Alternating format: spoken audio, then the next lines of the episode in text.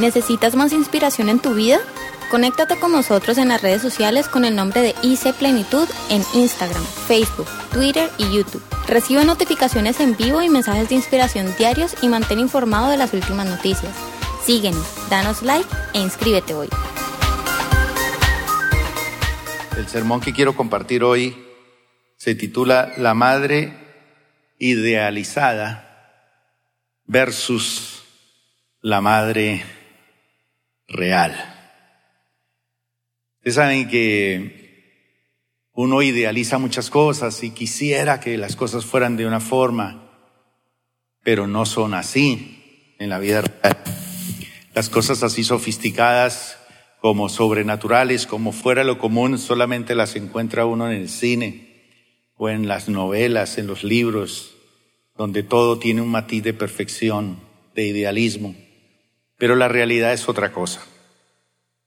Así que quiero que leamos Proverbios 31, que es un pasaje que hace alusión a la mujer virtuosa, digamos así como la mujer ideal. Y este pasaje de la escritura se escribió más o menos hace unos 2500 años. 2500 años. Imagínese, todavía tiene vigencia y lo vamos a, analizar hoy. Dice el versículo número 10, ¿quién podrá encontrar una esposa virtuosa y capaz? ¿Quién la podrá encontrar? ¿Quién la podrá encontrar? Una esposa virtuosa y capaz. ¿Quién la podrá encontrar? Hablaba en estos días con un pastor que decía, hoy en día eh, el matrimonio para la mujer le llega mucho más tarde que, que antiguamente. Por lo general, antiguamente a los 15 años ya era madre, una mujer, y arrancaba su vida muy temprano como madre. Hoy en día, en el ámbito cristiano y en el secular también, es muy difícil encontrar esposo. Así que la que ya tiene esposo, Dese por bien servida porque la cosa está muy difícil, muy difícil. Entonces dice, ¿quién podrá encontrar una esposa virtuosa y capaz? Queda el interrogante allí. Dice que es más preciosa que los rubíes o los rubíes. Y dice que yo no sé cuántos de ustedes tienen rubíes, son, son muy lindos, son muy preciosos. Su marido puede confiar en ella. Y ella le enriquecerá en gran manera la vida. Por eso dice la palabra de Dios que la herencia se obtiene de los padres, la riqueza, la herencia se obtiene de los padres, pero la esposa es una herencia del Señor. Porque una buena esposa es una esposa que le va a ayudar a enriquecerse en gran manera. Esa mujer le hace bien y no mal todos los días de su vida. Ella encuentra lana y lino y laboriosamente los hila con sus manos. Es como un barco mercante que trae su alimento de lejos. Se levanta de madrugada y prepara el desayuno para su familia y planifica las labores de sus criadas. Va a inspeccionar un campo y lo compra. Con sus ganancias planta un viñedo. Ella es fuerte y llena de energía y es muy trabajadora. Se asegura de que sus negocios tengan ganancias. Su lámpara está encendida hasta altas horas de la noche. Tiene sus manos ocupadas en el hilado, con sus dedos tuerce el hilo, tiende la mano al pobre y abre sus brazos al necesitado cuando llega el invierno, no teme por su familia, porque todos tienen ropas abrigadas. Ella hace sus propias colchas, se viste con túnica de lino de alta calidad y vestiduras de color púrpura. Su esposo es bien conocido en las puertas de la ciudad, donde se sienta junto con los otros líderes del pueblo. Confecciona vestimentas de lino con cintos y fajas para vender a los comerciantes. Está vestida de fortaleza y dignidad y se ríe sin temor al futuro. Cuando habla sus palabras son sabias y da órdenes con bondad. Está atenta a todo lo que ocurre en su hogar y no sufre las consecuencias de la pereza. Sus hijos se levantan y la bendicen, su marido la alaba hay muchas mujeres virtuosas y capaces en el mundo, pero tú las superas a todas. El encanto es engañoso y la belleza no perdura, pero la mujer que teme al Señor será sumamente alabada. Recompénsenla por todo lo que ha hecho, que sus obras declaren en público su alabanza. Bueno, al comenzar leyendo este pasaje de las Escrituras, no hay manera de abarcar este tema adecuadamente sobre la, la mujer o la madre idealizada y la madre real, porque no se puede ajustar a las necesidades de cada madre. Cada madre que está aquí en esta mañana y que está en el mundo eh, tiene sus propias necesidades. Pero esta mañana puedo decir que cada madre se va a identificar con alguna parte de este mensaje que quiero compartir hoy, porque no se puede ajustar a las necesidades de cada madre. Cada madre se identificará con algunas partes de este mensaje, pero desde luego no con todo el mensaje. Y es que hoy puede ser un día muy feliz, o tal vez uno de los más felices para algunas madres, pero en otras, seguramente hoy puede ser un día de gran dolor. Las estadísticas, por ejemplo, dicen que hoy es cuando hay más homicidios en nuestro país. Hoy la tasa de homicidios es altísima. Se matan, se hieren, peleas, discusiones por este Día de la Madre, recuerdos. Hay madres que eh, tienen que soportar este día de la madre, a pesar de que no tienen hijos, porque a lo mejor ya murieron. Hay cosas contradictorias. Uno piensa que la madre debe morir primero, pero a veces sucede lo contrario.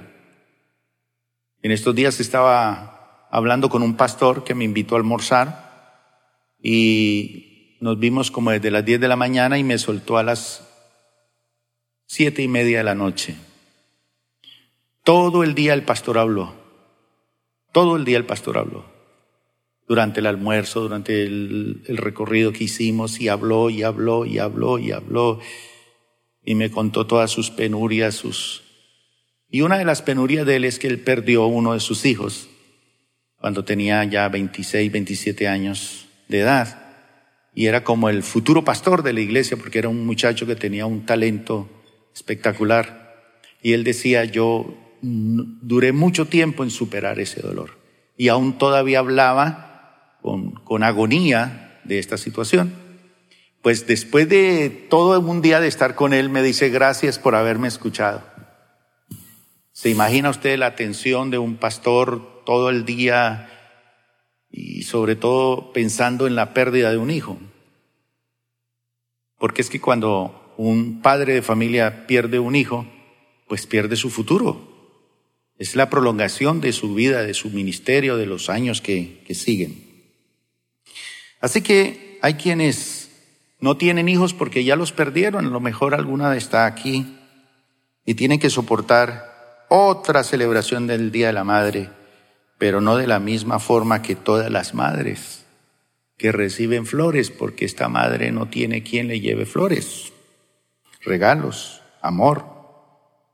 Hay otras que están rodeadas de muy buenos hijos y que son valoradas por sus esposos, pero hay otras que no. Esto es una realidad que vivimos siempre. Pero por el otro lado también hay quienes han perdido a su mamá. ¿Quién aquí no tiene mamá ya? Ya se fue, ya se fue. Y este día se vuelve como un poco triste, ¿no? Por la pérdida de ese ser querido. Tienen que contener a veces las lágrimas, si pueden, en todo el servicio cuando se hace mención a la madre y, a todas las cosas que ellas hacen. Y no todas las madres han medido el bien conocido y a menudo predicado este proverbio 31. Hay quienes tienen todas estas cualidades que están aquí, por eso dice, eh, se puede encontrar fácilmente este tipo de mujer y dice que es más eh, preciosa que los rubíes, que los, las piedras preciosas. Hay muchas relaciones rotas también entre madres e hijos y como madres y esposos. Pero si le preguntaran a usted hoy cómo debe ser la mujer ideal, ¿qué respondería usted? ¿Cómo debe ser la mujer ideal? Bueno, seguramente obtendríamos varias respuestas a esta pregunta. Esta mujer ideal que acabamos de leer en Proverbios fue descrita hace 2500 años y se le sigue eh, imitando e invitando también a las mujeres de la iglesia a que la imiten.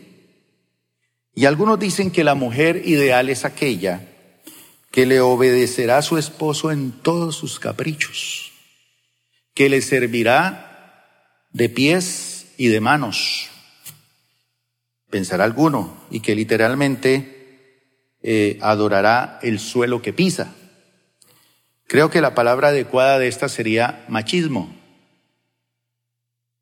Y ese es el tipo de, de mujer ideal que algunos hombres anhelan. Otros dicen que la mujer ideal puede hacer el trabajo de dos hombres. Imagínense. O que la mujer hace lo que el esposo no puede hacer. Más o menos es lo que se está diciendo en estos tiempos. Pero eh, quiero hacer alusión a por lo menos eh, unas tres o cuatro cositas de este Proverbio 31, que un gran teólogo eh, trató de clasificar estos cuatro o cinco puntos sobre Proverbios, sobre la mujer ideal. Y vamos a ver cuántas mujeres ideales hay aquí. En el versículo 11 y 12 dice que el marido puede confiar plenamente en ella. De ninguna manera incomodará a su esposo. Hablando con este pastor, me decía, mire las cosas como han cambiado. Él es un pastor de muchos años y nos conocemos hace muchísimos años, es un amigo mío también. Y yo tal vez quería hablar con él y también hacer lo mismo, pero él me cogió la delantera y no me dejó hablar a mí. Pero al final regresé a casa bien. Pero él me decía, mire Luis, las cosas como han cambiado. Voy a una reunión de pastores y un pastor se me acerca y me dice, ¿usted sigue casado con la misma?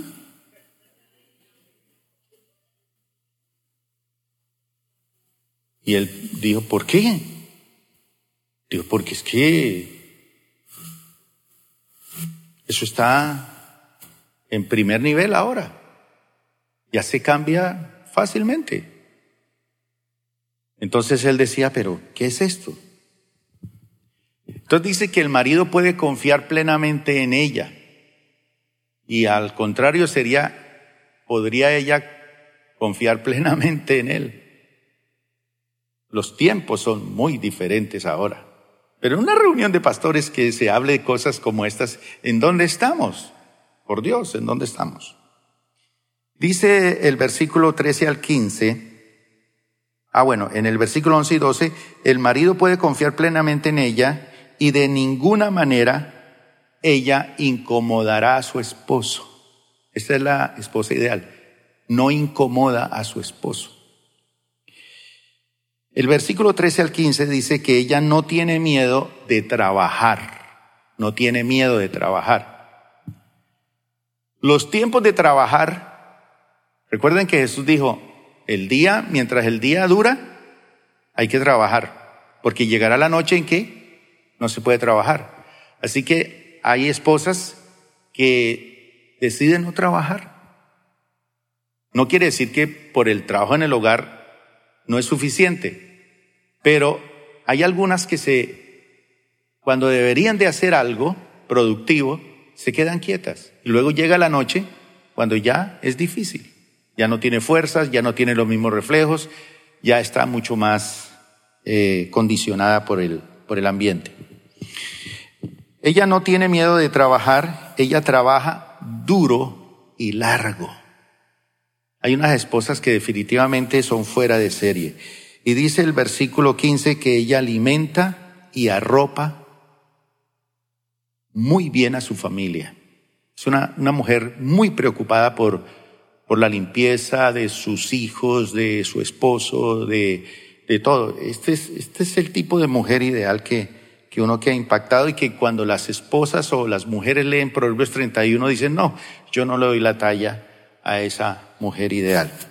Versículo 16 dice que ella es diligente en los negocios. En gran medida, una mujer bien sabia, virtuosa, como dice aquí, hace que los negocios eh, vayan muy bien. Tiene sus ojos abiertos para obtener buenos negocios. Ella es diligente en los negocios. Es una mujer muy inteligente, muy diligente. Esta es la mujer ideal que dice Proverbios. El versículo 26 y 27 dice que ella se cuida de lo que dice, lo que dice. Usted sabe que las esposas por lo general tienen ese don, el don de la comunicación. Y a veces no, no, no se cuidan de lo que dicen, pero esta mujer ideal se cuida de lo que dice y de su comportamiento. Dice el versículo 27 que eh, ella cuida lo que habla y cuida de lo que hace. Entonces, creo que todas las mujeres deberían de esforzarse por lograr la descripción que se hace eh, en este pasaje idealista de Proverbios 31. Pero la mayoría de nosotros, de los que estamos aquí, vivimos en un mundo idealista o realista. Realista, ¿verdad? Y no estoy diciendo que no es posible, pero para cumplir con todo este listado de Proverbios 31, por eso es que muchos muchachos dicen, yo quiero la mujer de Proverbios 31 y no la consigue, no la encuentra. Y se queda ahí pasando los años y no la encuentra. Es, bien, bien difícil, ¿cierto? Pero quiero usar estas escrituras como un trampolín para hablar de lo que es lo ideal y lo que es real. Vamos a pensar en esto. Por ejemplo, ¿qué es idealista? Si yo pienso en una mujer ideal y en un hogar ideal o en una esposa ideal, pues uno piensa en que todo es perfecto y que nada le va mal. Eso es ideal. Yo quiero una mujer perfecta y que no nos va a ir mal en nada. Eso es lo que uno idealistamente eh, pues quiere tener. Número dos, cada uno obtiene lo que él o ella desea. Entonces, eso es idealismo. Yo voy a conseguir todo lo que yo quiero, lo que yo anhelo, lo que yo sueño. Y todo termina con una frase que nos enseñaron a nosotros desde niños. ¿Cómo terminan los cuentos? Y vivieron felices para siempre. Ahora hablemos del realismo. Primero, ser realista es que tenemos problemas todos los días de la vida y que tenemos que ocuparnos de problemas a lo largo de toda la vida. Toda la vida es problemas. Desde el momento que se casa hasta cuando tiene 30 o 40 años de casado, todo es problema. Ese es lo real. Nos tenemos que ocupar de problemas. Problemas financieros, problemas de salud, problemas con los hijos, problemas con el dinero, etcétera, etcétera. Realista, sueños rotos son a menudo la norma de las personas realistas. Sueños rotos. Ah, y ahorita vamos a ver algunos tipos de sueños rotos. Y algunas cosas nunca son fijas, nunca son fijas. Yo no sé cuántos de ustedes les pasa esto que siempre que usted llega al cajero del banco, se cae el sistema. O llega a pagar con la tarjeta de crédito y se acabó el papelito del rollo de la registradora o, o de la maquinita. O le dicen hasta aquí, no hay paso y se quedó usted allí. Como que, ¿qué pasa conmigo? Así ese es el mundo que tenemos que vivir. Y, uno quisiera que todo fluyera, pero las cosas no son fijas. Siempre suceden las cosas de una manera que uno no se imagina. Pero veamos algunas cosas de idealismo y realismo con respecto a este pasaje de la Biblia. Por ejemplo, hoy en día, ¿cuál es la visión idealista del cuerpo? Entonces, la madre ideal tendrá un cuerpo perfecto incluso después de haber dado a luz cuatro o cinco hijos. Esa es la mujer ideal, ¿no? Cuerpo perfecto. La madre realista sabe que nunca verá una talla 8 o 10 otra vez, excepto quizás en la talla de sus zapatos. Ese es el mundo realista. Por ejemplo, hablemos de la crianza de los hijos. La madre idealista espera poder asistir a la graduación de su hijo con honores. Pero no sé qué pasa.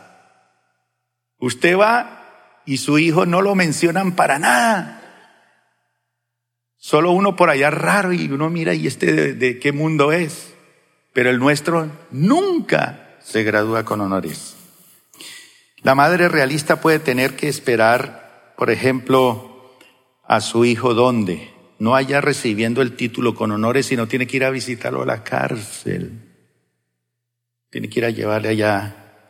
Incluso algunos tienen que ir a visitarlo es a la tumba. Esa es la realidad. Pero en lo ideal, pues imagínese. O puede incluso ser una esposa que no tenga hijos y que tenga que vivir, por ejemplo, con el dolor de algunas mujeres que desean tener hijos, pero no pueden tener hijos. En la Biblia hay historias de mujeres que querían tener hijos. ¿Recuerdan de Ana? que le reclamaba a su esposo, dame un hijo, y él decía, pues, ¿acaso soy Dios? Pero dice que él la quería a ella y dice, mi amor es mejor que el de siete hijos. Y aún así ella decía, no, no estoy completa. ¿Qué mujeres? ¿Cierto?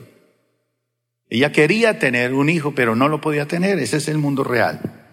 Hablemos de esto también con respecto a las casas. Por ejemplo, la madre idealizada vive en una casa tipo qué? Castillo, en una colina. Yo ya veo a mi nietecita jugando con castillos, con las princesas, con los príncipes, con todo. Ese es el, el idealismo de, de, hoy con respecto a la casa. Pero la madre real puede vivir ¿dónde? En un apartamento en el centro de la ciudad o en un barrio, pero nada de palacio, un apartamentico. Hablemos del trabajo o la carrera profesional. Por ejemplo, eh, la madre idealizada posee, yo quiero poseer un grado, una maestría. Y la idealizada quiere tener su propia oficina en una zona de negocios. Pero la madre real apenas, apenas pudo haber terminado la secundaria, su bachillerato. O a lo mejor tuvo que dejar de estudiar y estar ahí cuidando a un niño. Tuvo que de pronto tomar un trabajo muy joven para poder salir adelante con su, su hijo. Es un mundo realmente diferente. La mayoría de nosotros vivimos en la realidad. Entonces, Proverbios 31 nos muestra la mujer ideal. Y uno dice, pero ¿será que yo puedo alcanzar eso? ¿Será que yo puedo... Eh, las mujeres piensan en eso y el hombre dice, yo, ¿será que conseguiré alguna cosa de estas? Pero vamos a, a pensar en la realidad. Sentadas ellas allá en los sofás de su casa, bien chévere, a través de todo el mundo, están allá las madres que son reales, las de este tiempo, que viven en un mundo real. Nosotros les damos a ellas tarjetas de felicitación, flores, este fin de semana, diversos regalos de madres, muchos detalles, pero ¿qué es lo que realmente necesitan la mayoría de las madres? ¿Necesitan flores? ¿Necesitan regalos? ¿Necesitan un almuerzo? ¿Qué creen ustedes? Yo pienso que las madres necesitan tres cosas. Número uno, perdón. Número dos, gracia. Y número tres, misericordia. Y el único que es suficiente para dar esto, ¿quién es? Ok. Hablemos del perdón. Por ejemplo, hay personas que viven frustradas toda la vida y ojalá este no sea el caso suyo, donde usted vive enojado, bravo, lleno de quejas contra su propia madre. Seguramente porque le abandonó en el momento que usted más la necesitaba o porque ya no le dio lo que usted porque no quiso, o porque se la dedicó, le cogió bronca, pero ellas necesitan perdón por todas las veces que ella o ellas no fueron capaces de satisfacer esas expectativas idealistas. Y esa madre perfecta que a lo mejor usted la ha anhelado y la ha soñado y, y que no es feliz porque no la tiene, tiene que desmontarse de eso hoy en el nombre del Señor Jesús. El perdón va a aliviar la culpa, aun si esta no es real. Hay que perdonarla. Si en esta mañana hay personas aquí que tuvieron algún problema con su mamá o algo les chocó, les molestó, conozco una hija que es muy dura con su mamá y es que ella no le ha perdonado algún error que cometió ella hace muchos años y ella es dura con su mamá, dura, dura y no la atiende. Y la Biblia dice que aunque la madre envejeciere, nunca debes abandonarla. Nunca debes abandonarla. Pero por ese rencor y ese resentimiento usted se envenena y se lastima porque usted ha querido tener la, la mamá ideal. Tiene que perdonarla porque la madre que le tocó es una madre real, que no vivió la de los castillos de aire, la de, eh, no sé, la mujer profesional, la mujer perfecta. Pero no se amargue, tiene que usted soltar eso y perdonarla. Perdón por todos los errores que ha cometido ella en su vida, perdonarla. Hace muchos años mi mamá se sentó conmigo y me dijo, mi hijo, le voy a contar toda mi vida, le voy a contar todos mis secretos. Y yo le dije, no, mamá, usted no necesita contarme nada, tranquila. No, esa es su vida, usted la vivió y fue su libre decisión. Yo no tengo ninguna queja contra ti, solamente ya he entregado todo al Señor. Pero ella, sin embargo, me contó su vida y cuando escuché su vida, yo tuve compasión de ella. Pude perdonarle y pude comprender muchas cosas. Pero por muchos años viví yo resentido, amargado. Pero en Cristo Jesús, cuando perdonamos los errores que ha cometido ella en su vida, nos sanamos nosotros mismos. Ellas también necesitan su perdón. Y en tercer lugar, perdón por los pecados que ha cometido contra Dios. Todos hemos pecado, incluso las madres. Sí, ellas han pecado.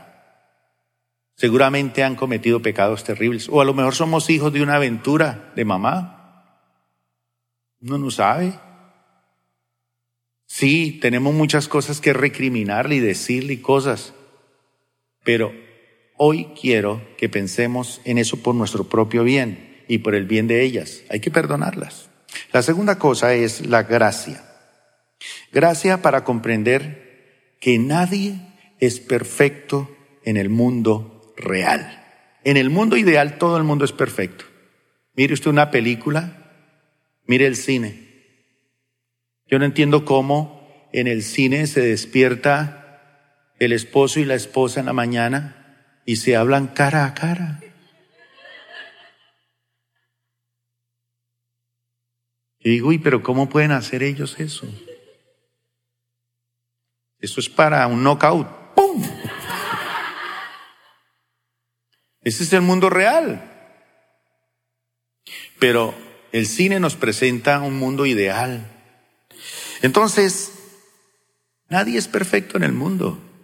Sí, mamá cometió errores, pero ella necesita la gracia de que no todo el mundo es perfecto. Nadie es perfecto. Sí, seguro que ella eh, ha fallado, pero tenemos que proveerle esto. Aceptar que cualquier cosa que haya hecho está, mm, ya está hecha. Si lo hizo, ya está hecho, ya no puede volver. No puede devolver el tiempo, ella tiene que continuar, la vida tiene que continuar. Y tercero, hay que comprender que ella no está sola. Muchos están en la misma posición esta mañana.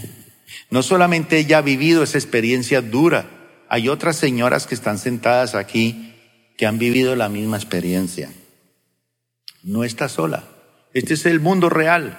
Entonces la, la, la, gracia es importante, es muy importante. Y en tercer lugar, la misericordia. ¿Qué es esto?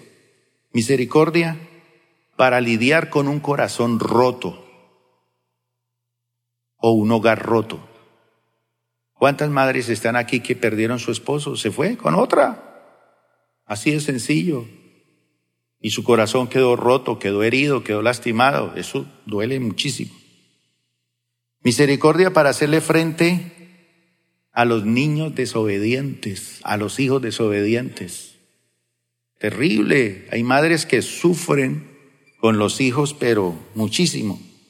Para hacer frente a todas las aflicciones de décadas de maternidad, de cuidado. Por eso los hijos hay que tenerlos en la juventud. A veces me dejan a mí la nieta ahí y con un día o dos días ya es suficiente. Llévesela. Abuelito, quiero estar con usted. Mm, bueno, camine pues. Pero yo no estoy excusando el comportamiento inapropiado, estoy diciendo que hay un Dios que nos ayuda, que nos ayuda, independientemente de la situación que usted esté viviendo en esta mañana. Pero el Señor sí le puede proveer a usted estos tres elementos, perdón, gracia y misericordia. Veamos Hebreos capítulo 2, versículo 17, hablando del Dios que se identifica con la mujer real, con la madre real, con el mundo real que nos toca vivir a todos nosotros. Hebreos 2, 17 dice, por lo cual debía ser en todo semejante a sus hermanos, para venir a ser misericordioso y fiel sumo sacerdote en lo que a Dios se refiere, para espiar los pecados del pueblo, pues en cuanto él mismo padeció, siendo tentado, es poderoso para socorrer a los que son tentados.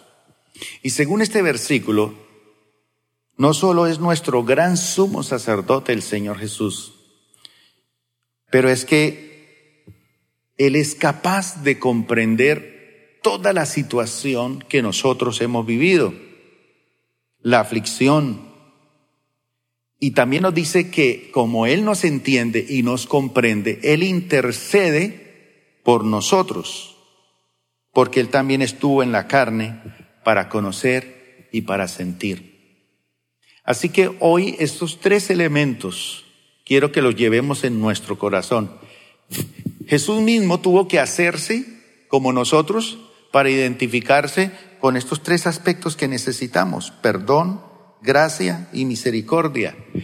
Y Él lo hizo porque Él se hizo semejante a nosotros, siendo un gran sumo sacerdote, siendo el Hijo de Dios, sencillamente dice aquí, que Él mismo padeció siendo tentado y porque Él padeció todo esto, los mismos sufrimientos, las mismas pruebas y las mismas cosas que nosotros estamos viviendo, Él es poderoso para socorrer a todos los que son tentados, para extender la mano, para acompañar.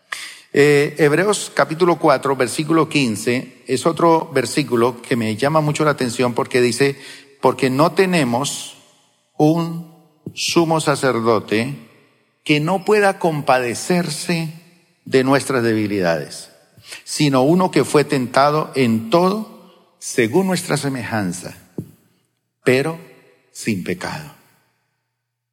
Y en el 4.16 dice, acerquémonos pues confiadamente al trono de la gracia para alcanzar misericordia y hallar gracia para el oportuno socorro. Gracias por acompañarnos el día de hoy. Nosotros creemos que Dios quiere hacer más cosas para ti a través de ti y nos encantaría saberlo. Si has sido impactado por este ministerio, compártelo en nuestro correo electrónico info.plenitud.org. Otra vez muchas gracias por acompañarnos y esperamos que este mensaje sea de bendición para ti.